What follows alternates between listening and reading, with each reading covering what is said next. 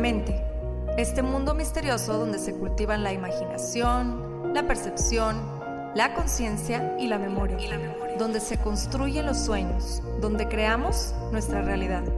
Por muchos años el ser humano ha tratado de entenderla, de descifrarla, de descifrarla y hemos descubierto que posee un enorme poder, tanto para destruir como para crear. En este podcast encontrarás diferentes métodos, ideologías, entrevistas, historias y meditaciones guiadas, todo relacionado al entrenamiento de la mente, para convertirte en el creador consciente de cada segundo de tu existencia. Yo soy Pau Arroyo y esto es Mind Boss. Y esto es Mind Boss. En la etapa de la infancia y gran parte de la niñez, literalmente somos. ¿A qué me refiero con esto? Que son generalmente las etapas en donde más somos nosotros mismos. Se podría decir que sin máscaras, sin nada, o sea, simplemente somos, ¿no? Y el ser es lo que nos libera de todo lo demás, de los juicios, de las opiniones distintas de cada cabeza, de lo esclavizante que puede llegar a ser el preocuparnos por el que dirán. ¿Y qué pasa? Que al estarnos preguntando o preocupando por el juicio, la opinión de los demás, no solo es esclavizante, sino que también es muy, muy limitante. Porque la base de la preocupación es el miedo. Y por miedo dejamos de hacer muchas, muchas cosas. Por miedo al fracaso, por miedo al rechazo, por miedo al juicio. Dejamos de lado, en el cajón de las frustraciones, muchos sueños, muchos anhelos. Y pues así la vida pasa, ¿no? Ya a los 80, 90 y tantos, un día abrimos los ojos y pensamos, ¿por qué no me pinté el cabello morado con verde fosfo a mis veintes? ¿O por qué nunca me lancé al casting de cantantes o para una serie o X, ¿no? ¿Por qué no fui yo?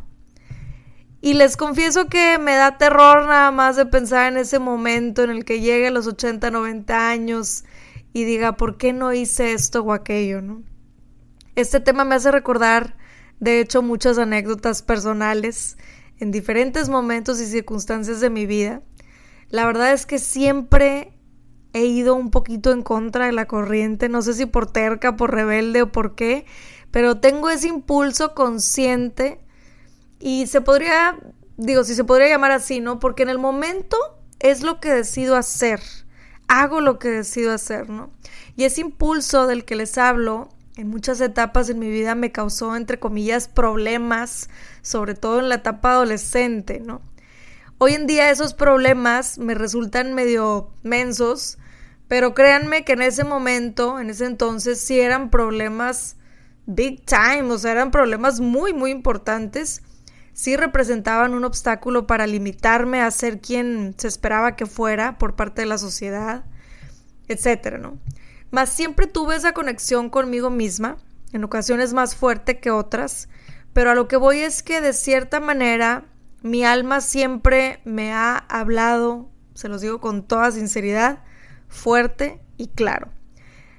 Así que a lo largo de mi vida, cuando estoy haciendo o diciendo o pensando algo que no va con mi esencia, que no viene de quien realmente soy, puedo decir que siento esa incomodidad en todo mi ser. Y recordemos que son esas sensaciones precisamente, nuestras emociones, las que denominamos como negativas, las que nos invitan precisamente al cambio a través de la acción. El ejemplo más reciente que se me viene a la mente sería precisamente el de estar en redes, subir videos, hablarle al cel y finalmente tener el podcast, ¿no? Porque para muchas personas puede ser como que, a ver, te crees influencer, ya sientes esa señora, tiene una hija, está embarazada, está casada y anda como teenager, como adolescente con la modita esta de los podcasts, ¿no? Pero siempre he tenido ese impulso de compartirme y la neta decidí finalmente tomar acción. La etapa de la adolescencia regresando un poquito a lo que les platicaba, fue una etapa que en lo personal me pegó muy fuerte en este tema de los juicios. Sí llegué a dejar de ser yo en muchos aspectos. Me fui poniendo máscaras y por muchos años era reprimir ese impulso de ser yo, ese impulso de no poder hacer lo que quisiera, ¿no? Y la neta recuerdo que fue una etapa bastante difícil, fue feo. Es horrible andar por la vida con miedo a simplemente ser, ¿no? Afortunadamente tengo claro el recuerdo de cuando decidí volver a ser quien yo era y ser yo con todo lo que eso representaba, ¿no? Ya tenía rato de ir dejando de lado las opiniones externas, pero no del todo. Y les quiero platicar un poquito de esto. Días después de cuando fallece mi papá, mis hermanos, mi mamá y yo estuvimos de hecho organizando sus cosas, todo lo que dejó en este plano, ¿no? Ropa, objetos, libros, cartas, fotografías, en fin, todo aquello. Y fue como un momento de claridad que recuerdo ver todas las cosas y pensar, híjole, no me voy a llevar nada, absolutamente nada. Y viendo, por ejemplo, la ropa o el reloj, los accesorios, pensaba en todo lo que los seres humanos a veces sufrimos por el qué dirán. Que si estoy bien vestida o vestido, que si mis zapatos son de marca o si están de moda, etc. Veía en las torres y torres de documentos muchos sueños, muchos planes y pensaba en cómo muchas veces también nos limitamos a lograrlos precisamente por el miedo a no pertenecer, a que piensen que estamos locos. Y desde aquel momento a mis 19 años dije, de hoy en adelante quiero vivir con todo, porque lo único que me voy a llevar son mis experiencias y seguramente la mayoría serán positivas si me dejo ser, ser yo misma y vivir como pez en el agua, ¿no? Y así ha sido desde entonces, claro, con sus altibajos, sus respectivos miedos, traumas, introyectos, etcétera, más viviendo. ¿Y por qué les, les platico esto? Porque precisamente por eso decidí que este tema era un must, era necesario en Mindboss. Entrenar a nuestra mente a que está bien regresar a nuestra esencia, volver a ser esos niños que simplemente son. Y quién mejor que mi super invitada de hoy, que desde muy chica ha estado precisamente enfrentándose a todo esto que les platico, a los juicios, las opiniones, los falsos testimonios, etc. Y aún así ha seguido adelante, ha logrado todo lo que se propone y no solo eso, lo ha hecho siendo ella misma con todo lo que eso conlleva, con toda la extensión de la palabra, porque inició su carrera a, los, a la edad de los 13 años, imagínense, desde entonces conduciendo un programa de corte infantil que se llamaba Entre Chavos de TV Azteca Monterrey. En Monterrey también fue conductora de programas TV Tú y La Hora G o La Hora G de la cadena Multimedios. En el 2008 comienza a trabajar en el canal Televisa como reportera en el programa Hoy. En el 2009 se dio a conocer a nivel nacional al ser titular de espectáculos del noticiero matutino Primero Noticias y por ser co-conductora del programa Sabadazo. Hoy en día conduce el programa Venga la Alegría en TV Azteca y es uno de los rostros más reconocidos de México por su gran trayectoria. Es coautora de un gran libro, Mamás Millennial, junto con Trixia Valle, entre muchos otros proyectos que ha realizado. Pero más que eso, es una gran persona que ha logrado el balance entre su trabajo, su vida personal, formó una gran familia con su esposo y sus dos hijos y sigue creciendo y enriqueciéndose en todos los aspectos de su vida. Es una mujer que a pesar de estar rodeada la mayor parte de su vida en un ambiente en donde está constantemente expuesta a críticas y juicios, se mantiene fiel a su esencia. Eso es algo que le reconozco cañón. Es fiel a sí misma y es precisamente eso lo que la ha llevado a vivir su vida y cada uno de sus logros plenamente. Mi querida Laura G. Milau, muchísimas gracias por aceptar venir a grabar para Mindboss. Bienvenida. Gracias, gracias por, por invitarme y por coincidir en este momento. Muchas gracias, de verdad que te agradezco porque sé que vas a aportar muchísimo, muchísimo con este tema a todos los que nos escuchan, Lau. Creo que eres ejemplo, sobre todo en este, en este tema del que vamos a hablar, porque pues has pasado muchas cosas, no me dejarás mentir, has pasado muchas cosas que, que cualquiera se rendiría fácil. Y siento que es bien importante comprender de una persona que, que está en ese medio, que está expuesta a eso, ¿cómo le haces? ¿Sí? ¿Cómo le haces para salir adelante a pesar de los falsos testimonios, a pesar de los juicios, a pesar del, de las críticas y siempre mantenerte fiel a ti misma, porque finalmente siempre has hecho eso. Yo siento que tengo un poco de sordera, un poco de sordera, un poco de ceguez para no poder ver eh, los comentarios y para escucharlos. Pero dejando eso a un lado, creo que cada vez te vas volviendo un poco más sabia con algunas herramientas que vas utilizando, porque eres un ser humano. Claro que, claro que te pega cuando te dicen cosas que, que no son ciertas. Claro que te pega cuando de repente escuchas comentarios y dices, yo no soy así. ¿A quién están describiendo? Pero también entiendes que no puedes ir puerta por puerta de cada una de las casas de familias o de personas que viven en México para poder decirles, hola, soy Laura, fíjense que yo no soy la que están diciendo, fíjense que yo soy de esta forma. Conózcanme a fondo, ¿no? Conózcanme a fondo. La invitación siempre ha estado este, abierta pero es muy difícil, por más que eh, vemos frases todos los días que dicen, ay, no juzgues sin conocer la historia. Y por más que dices, ay, yo no juzgo. Claro que todos juzgamos. Claro que todos es, me cae gorda. Pero ¿por qué te cae mal? Estaba platicando con el director de la Academia, Héctor Martínez, que eh, me encanta platicar con él porque es un hombre muy sabio, y decía, la mayor parte de las personas tienen envidia. Y la envidia es buena. El problema es que nosotros nos han educado y hemos educado a nuestros hijos con el término de la envidia es mala. Claro. Con esa connotación. Sí, o sea, la envidia es mala y no, no, no, la envidia es buena. Si tú sientes envidia hacia una persona es porque esa persona tiene algo que tú no tienes. ¿Qué pasa si tú agarras lo que esa persona tiene que tú no tienes y la adoptas? Deja de existir la envidia. Sí, sí, sí. Y tú te generas una cualidad extra. Entonces, no puedo ir con todas las personas eh, abogando por mí. La invitación siempre ha estado abierta a, que me conozcan. Es bien chistoso porque siempre es de, ay, pero yo pensé que tú eras así. Sí, sí, sí. Ya creces con eso, creces con el, no, qué bueno que me conociste. Pero cada quien tiene la oportunidad, exacto, de generarse una opinión buena o mala. Uno no es moneda de oro. No conozco una persona que tenga puras opiniones positivas. Y bueno, creo que de eso se trata un poco la vida. Claro, y bueno, obviamente para llegar a, allá a pensar como piensas ahorita, me imagino que fue todo un proceso, llevas años en, en este medio, desde los 13, que, que, era lo que, lo que estaba mencionando hace ratito, que la verdad es una edad en donde empiezas como a, a tener esta, digamos, individualidad, que empiezas a formar tus ideas, que vas a lo mejor abriéndote un poco, pero al mismo tiempo es una etapa difícil. Como lo mencionaba al principio, la adolescencia siento que es una etapa en donde estamos como formándonos a través de la sociedad también, ¿no? Y siendo auténticos. Para ti, ¿qué, es ser auténtica? Ser yo. Y es muy fácil decirlo, pero yo recuerdo que mamá era de, ay, a mi mamá le daba mucha pena que a veces hacía cosas que a ella no le gustaban.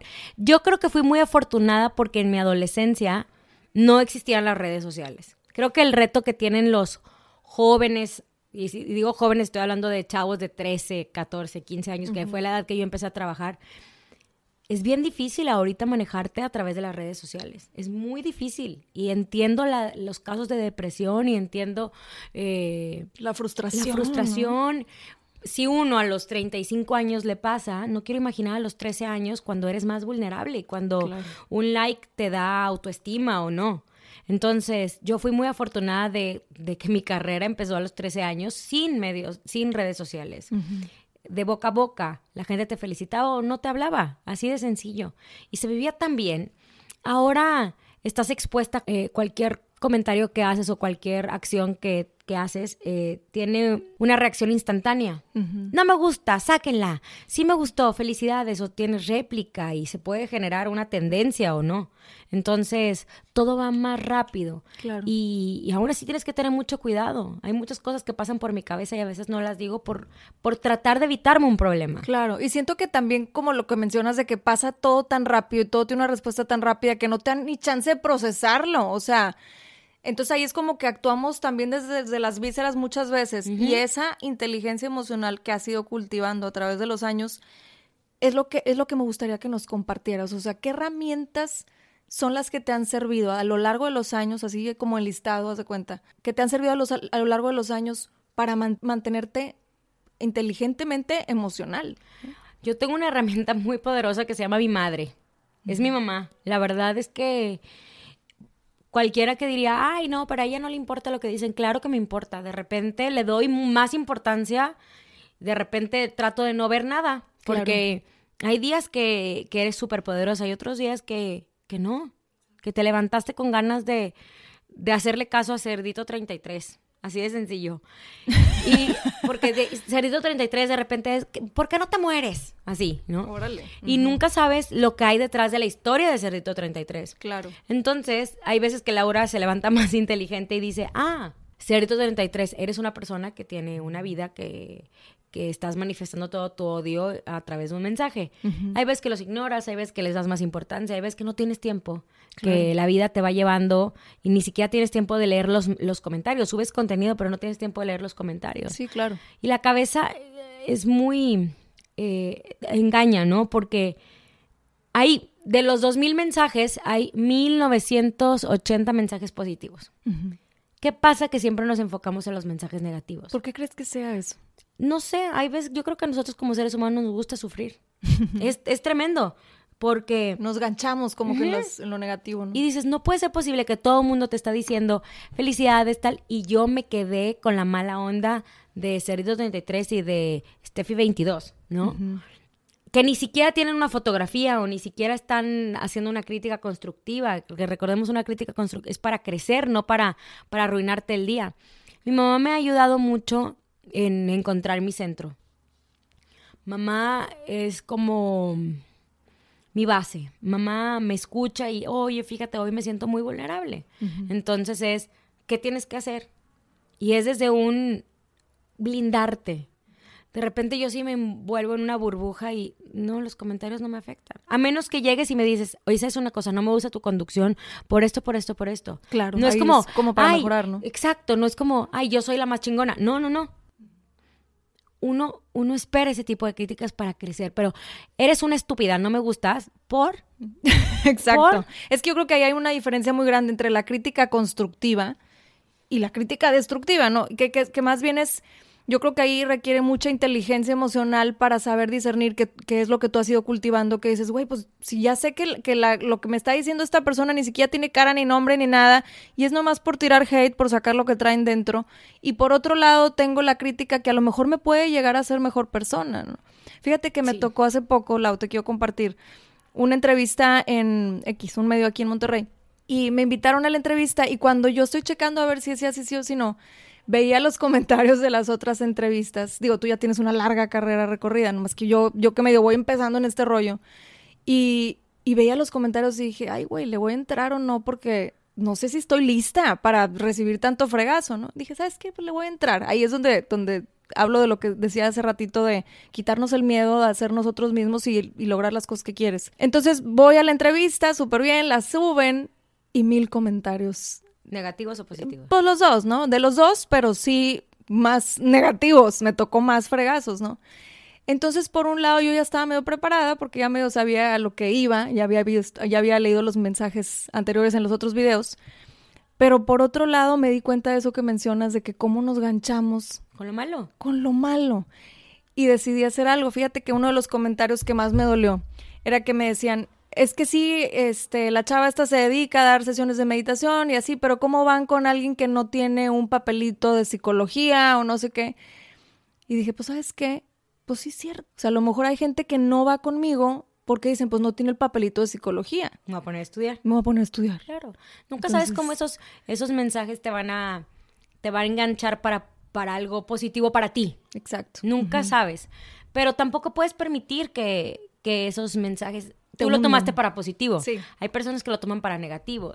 Nosotros estamos acostumbradas, pero yo te estoy hablando de niños de 14 años, en donde en un mensaje le pueden decir las peores cosas y ellos no tienen la fortaleza para poder seguir. Y no quieren ir a la escuela porque le empezaron a hacer bullying cibernético, por eso está tan penado y por eso como papás tenemos que poner mucha atención en lo que el contenido que hacen nuestros hijos. De repente escucho mamás de, es que mi hija va a ser bloguera. ¿Cuántos años tiene tu hija? Siete años, perfecto. Pero ¿Tú ¿está lista? Para los... A los siete años no estás listo para los mensajes negativos. A los 14 años tampoco, a los 35 años un día tampoco estás listo. Hay personas que son más fuertes que otras. Yo le decía a mamá, es que yo voy un poco en la vida como con una inconsciencia de, de no leer, de, de, ¿por qué les voy a dar el gusto de acabar con mi vida o de mi día? Claro, exacto. Pero así como voy con eso, también de repente un día me pongo a leer todos los mensajes y me deprimo. Entonces tú tienes que elegir, vas a vivir deprimida por todo lo que te dicen los demás, que son los comentarios más, son, son más los positivos que los negativos. Pero a la mente le gusta sufrir. Acuérdense que nuestro peor enemigo es nuestra mente. Si le damos permiso, pues entonces ¿para qué sigo saliendo en la televisión? Si por, si por los demás fueran, que se vaya Laura. Pero les voy a dar el gusto. Exacto. No, y, sobre todo, ¿qué quiero yo, no? O sea, conectando contigo misma y a ver cómo voy a permitir que, que la opinión, el juicio de las demás personas me frene mi carrera que he estado construyendo por tantos años, o mis sueños, o lo que tú quieras, ¿no? Sí, la vez pasada llegaba con, con un gran amigo y le digo, oye, ¿para qué estoy en la tele? Si la mayor parte de los mensajes de las redes sociales son negativos. Sí, pero los números son otros. Y yo no voy por mensajes, voy por números. Ah, ok, entonces regresa a tu lugar, da lo mejor que puedas y tarde o temprano, porque hay muchas personas, Pau, que te escriben cosas negativas porque quieren llamar tu atención. Claro. Cuando de casualidad tú les contestas, el mensaje que te decían, pinche vieja, ojalá te mueras, es, ay, me encanta. Entonces no estás entendiendo si son leales a lo que opinan realmente de ti. Y hay muchas personas que sacan, de repente me toca ver mensajes, así un perfil de mamá espiritual que ama la vida y a sus dos hijos. Y me pone un mensaje de, tu familia es una mierda. Entonces, le voy a dar el poder a la mamá espiritual que le encantan tus hijos. Qué triste que eduques hacia tus hijas. Como que hay incoherencia ahí. Hay que tener una responsabilidad al escribir. No porque me cae Mao Paulina le voy a escribir mierda, porque tengo que yo ser tu, tu bote de basura. Sí, todo lo que mencionas yo creo que es muy importante, sobre todo la gente que, que, que, no ha construido estas herramientas internas, ¿no? Yo creo que ha sido todo un proceso, como nos comentabas ahorita, que, que pues has tenido que ir medio aguantando a raíz de, de, todo lo que conlleva estar expuesta, ¿no? Eh, al público. Y qué padre contar con un apoyo, con, con el apoyo de tu mamá, con el apoyo de tus cercanos. Más, ¿qué pasa cuando no sientes ese apoyo alrededor, Lau? ¿Qué consejo podrías dar? Es que es horrible. Yo ni, no me imagino cómo podría aguantar. Tú decías, más bien sobrevivir, porque de repente vas sobreviviendo a los mensajes negativos, te vas cuidando y, dejas de ser, como bien lo decías en, la introducción, dejas de ser para que luego no te ataquen. o, me acuerdo que un día entré al programa y dije, era un tema de mascotas y yo, hey, manden las fotos de la mascota, no de su esposo. Pero yo yo tengo un humor extraño, de repente soy sarcástica, de repente tengo un humor simple.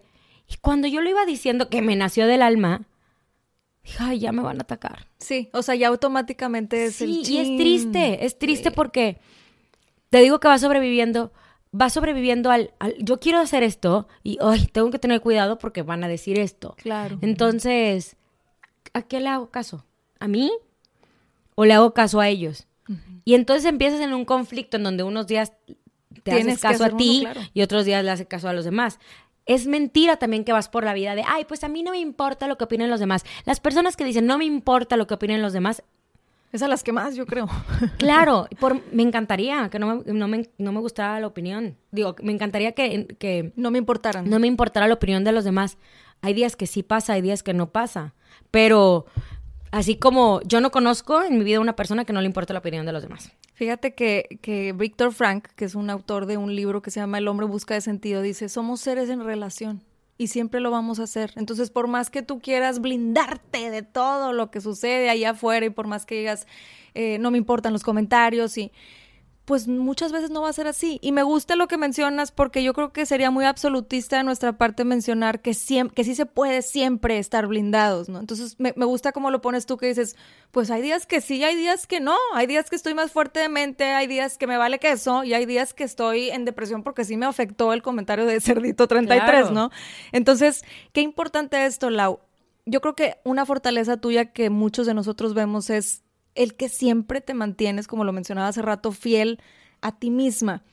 Ahorita mencionabas, hay veces que me tengo que no ser muy fiel, porque si por mí fuera yo diría todas mis bromas de, humor negro, como lo quieran llamar, porque así soy, es mi esencia, ¿no? Entonces, ¿qué, qué otros momentos recuerdas tú que al ser tú misma te hayan traído problemas? No sé, pero por ejemplo en el tema de maternidad, sí, por sí el tema de maternidad, cada quien tiene un mundo, la maternidad es el mundo de cada persona, ¿no? Hay veces que las personas están de acuerdo con la, están de acuerdo con la forma en que yo educo a mis hijos y hay veces que no.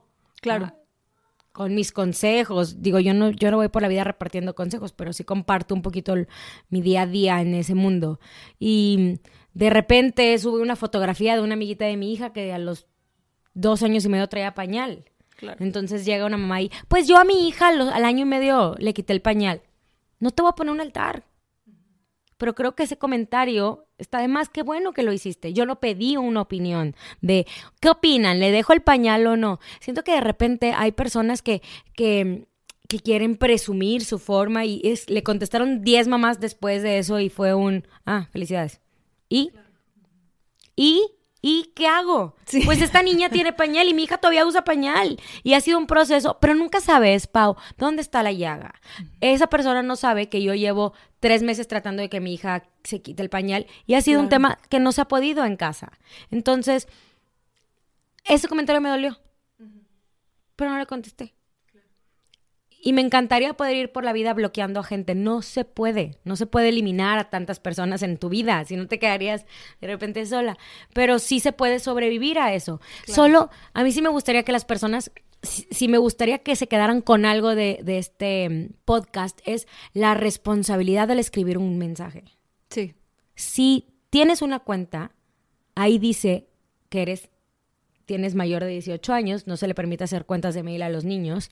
Tienes 18 años, entonces a los 18 años ya eres una persona pensante y eres una persona responsable. Y cada palabra que tú escribas es tu responsabilidad.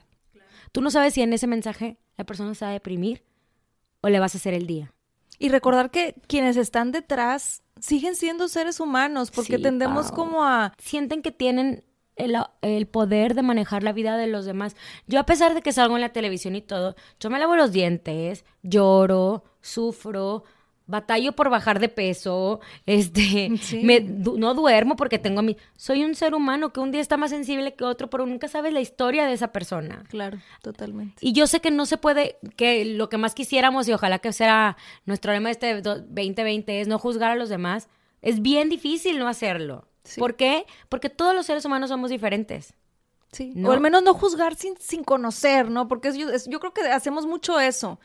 Automáticamente, y, creo que está así diseñado nuestro cerebro, ves algo y luego, luego es bueno o es malo, es blanco o es negro, es, es, es feliz o es triste. Entonces, como, ¿por qué? ¿Por qué no te da la oportunidad de, de conocer e incluso, ¿por qué no te da la oportunidad de simplemente aprender de la otra persona? ¿Por qué siempre estar juzgando? ¿no? Y ah, hablábamos de cuando éramos niños. Cuando éramos niños no te importaba jugar con el niño que apareciera sin tener que cuestionar si, si te gustaba su historia o si te gustaba la familia de ese niño. Tú jugabas por el hecho de jugar.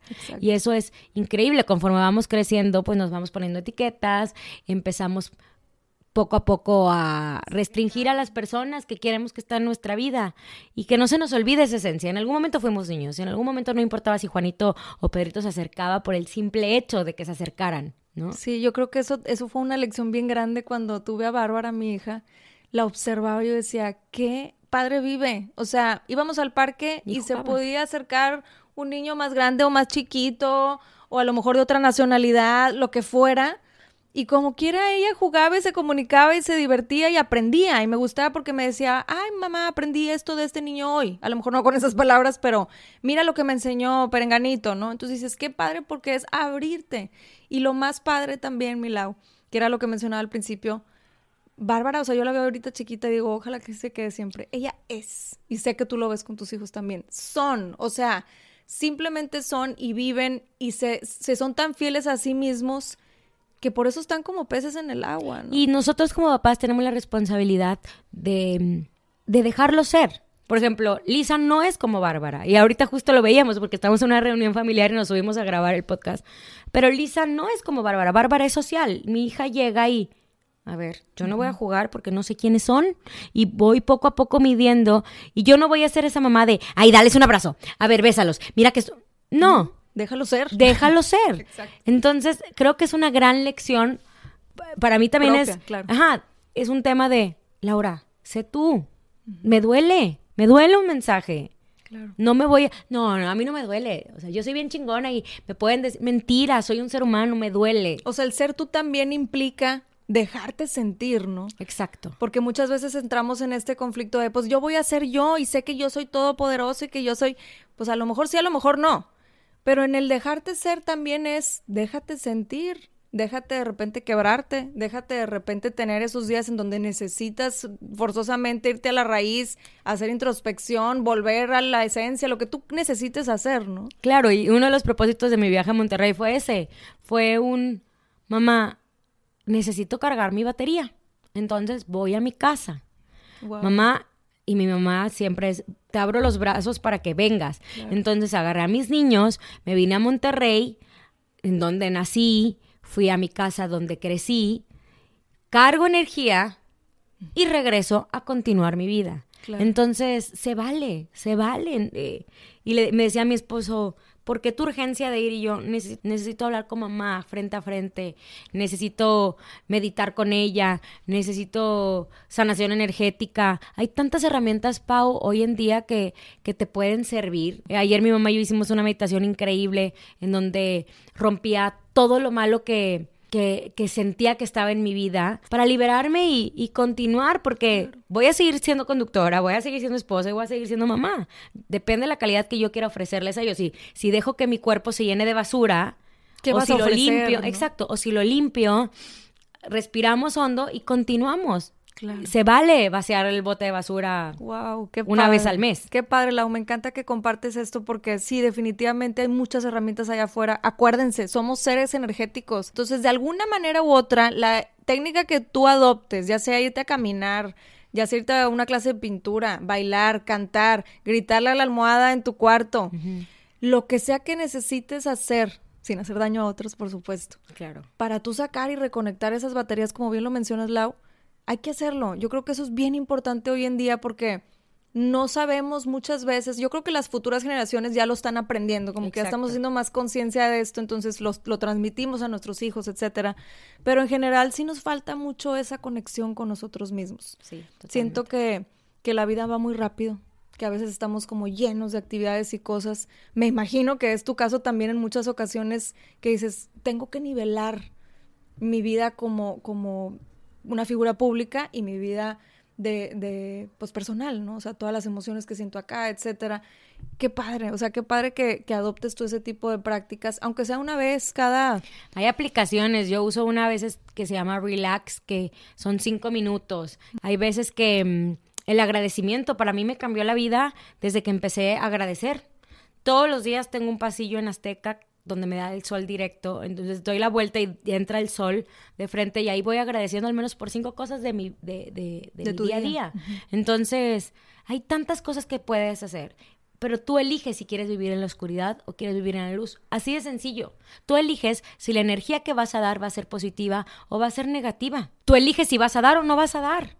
Totalmente de acuerdo. Y eso, eso de, de empezar a adoptar todo este pues tema de introspección, las meditaciones y todo eso, ¿fue algo que se fue dando paulatinamente? Sí, mira, mi mamá y mi papá, mi mamá, papá no, mi mamá y mi hermano son personas como más avanzadas en esos, en esas cuestiones, exacto. A mí me costó mucho encontrar mi espiritualidad, como que crecí de, eres católica y te bautizamos y ya, a eh, empezar a entender qué era ser católica, ¿no? Y hubo un momento en mi juventud, y todavía estoy chava, pero en donde busqué un poco de todo. Entonces empecé a estudiar eh, budismo, pero no conecté. Y luego empecé con la astrología, que me encanta, pero no soy tan pro en la astrología. Y luego empecé, este, estudié Kabbalah. Y me, metí de lleno a la Kabbalah, sí, pero tremendo, pero no encontraba las respuestas ahí. Hasta que me di cuenta que por más religiones o por más estilos eh, de espiritualidad, si no buscaba en mi interior, no iba, nada me iba a gustar. Entonces, eh, conocí a un maestro que se llama Enzo de Paola, que para mí fue una persona que me ayudó mucho a trabajar conmigo, conmigo.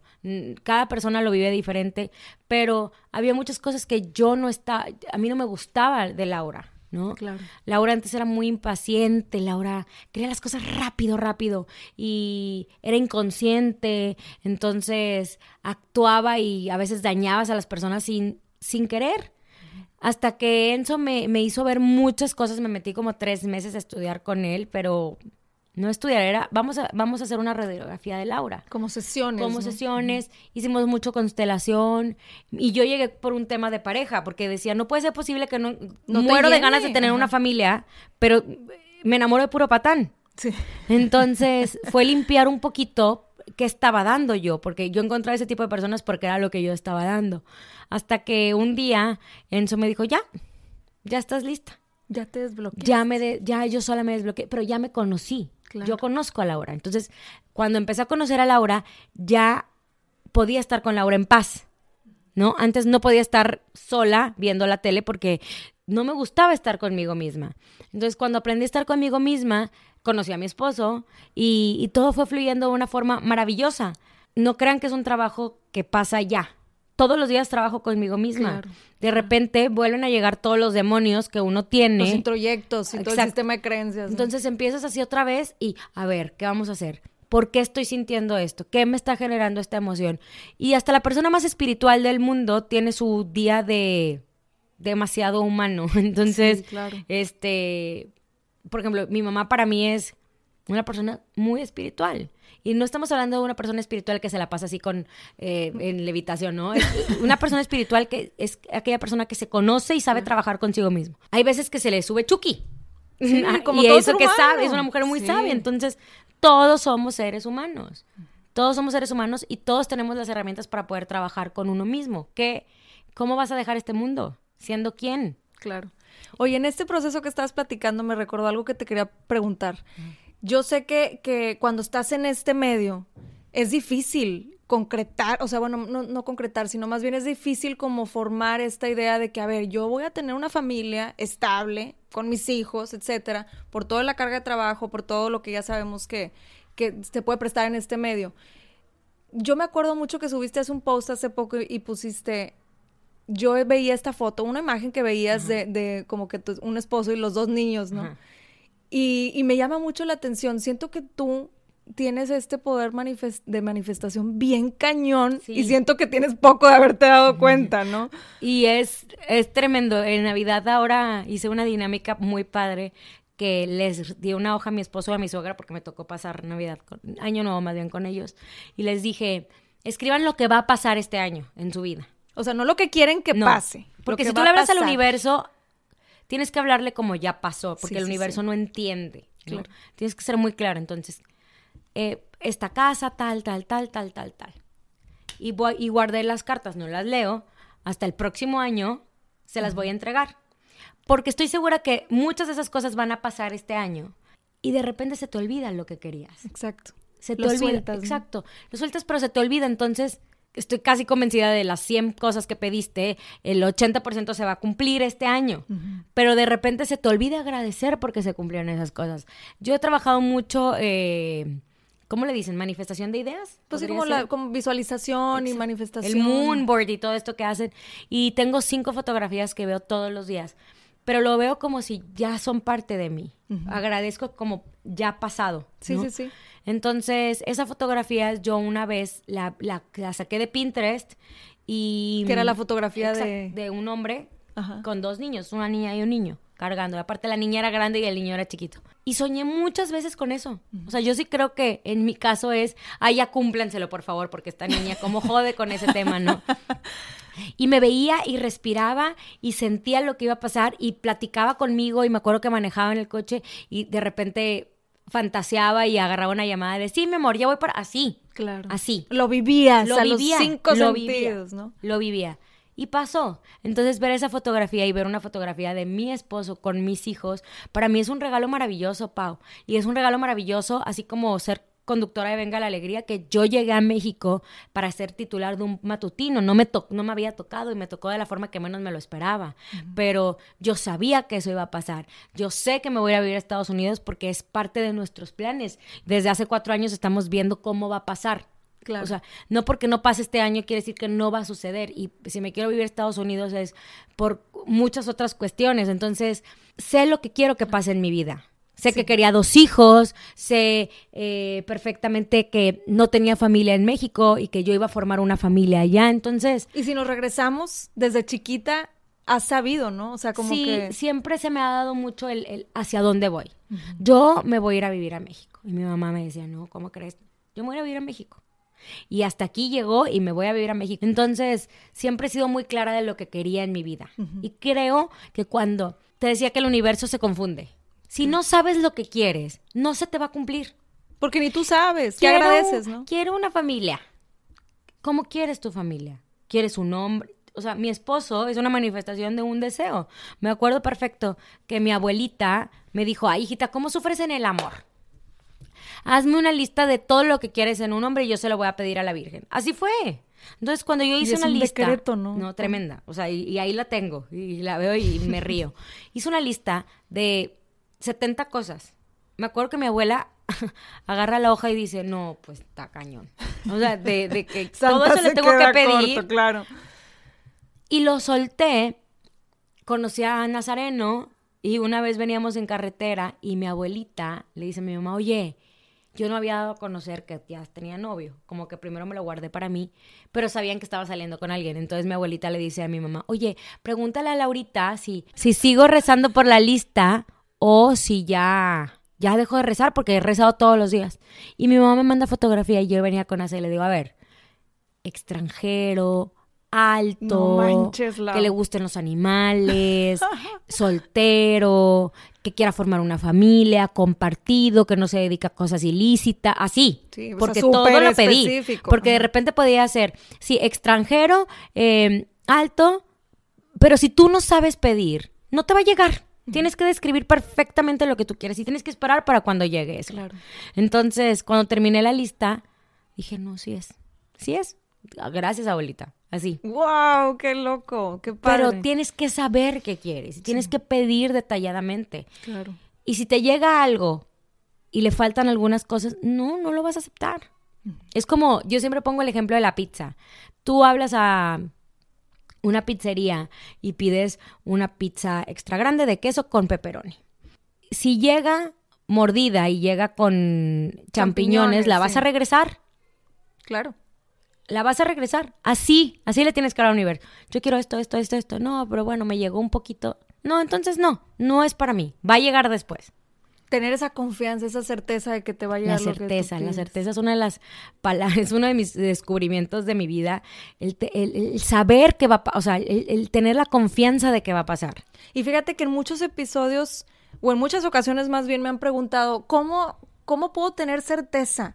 Y es tan difícil de explicar, no te sé explicar cómo tener certeza, es algo que se siente dentro de... Es como una confianza de que va a estar bien la situación, es una confianza de saber que hay un poder más allá, de que hay guías espirituales, están los ángeles, hay, hay que todo se está trabajando para, para su bien.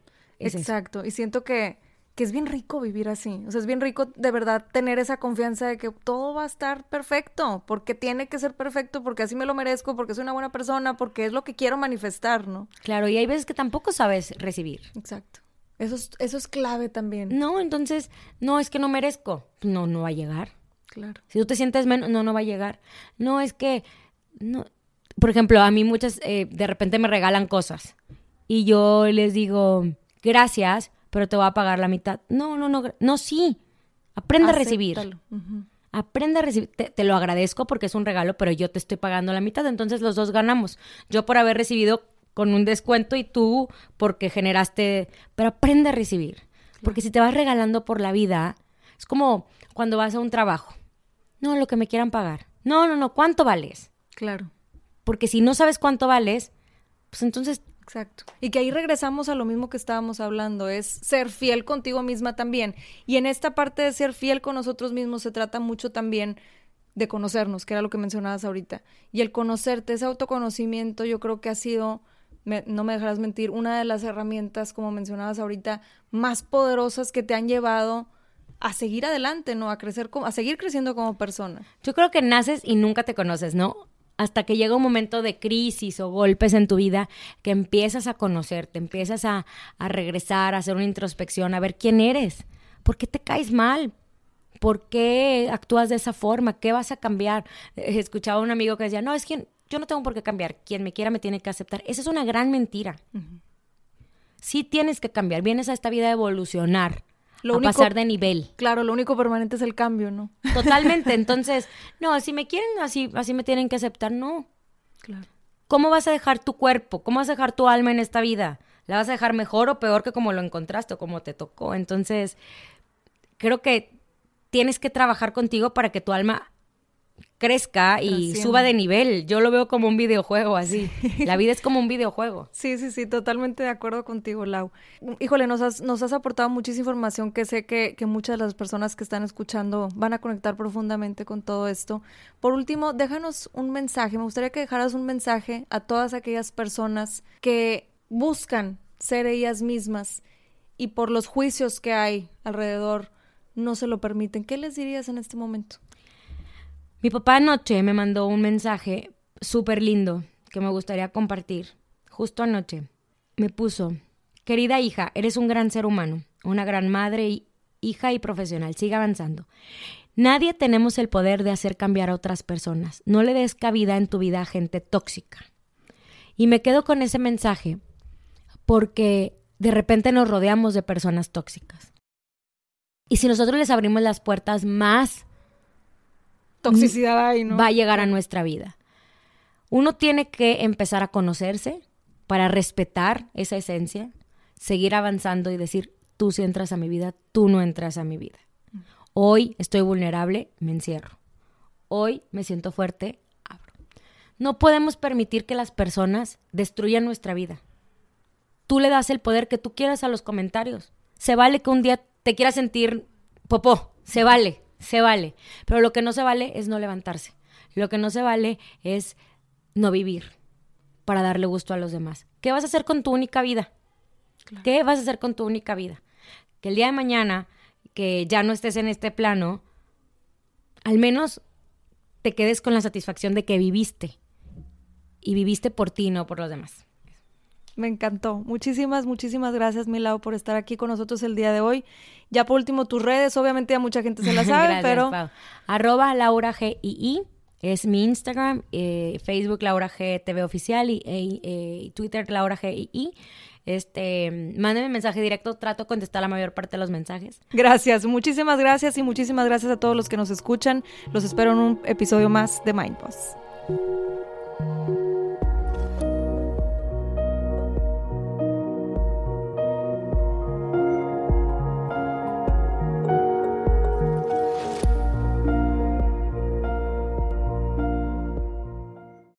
Somos Anto y Michi del podcast More Than Mamis. More Than Mamis es un podcast para mamás y mujeres que quieren seguir sus sueños y encontrar el balance perfecto entre el trabajo y la familia. En este espacio todas aprenderemos a ser More Than Mamis. Todas las semanas tenemos episodios con invitadas especiales, con mujeres y mamás que inspiran. More Than Mamis está disponible en cualquier plataforma de podcast.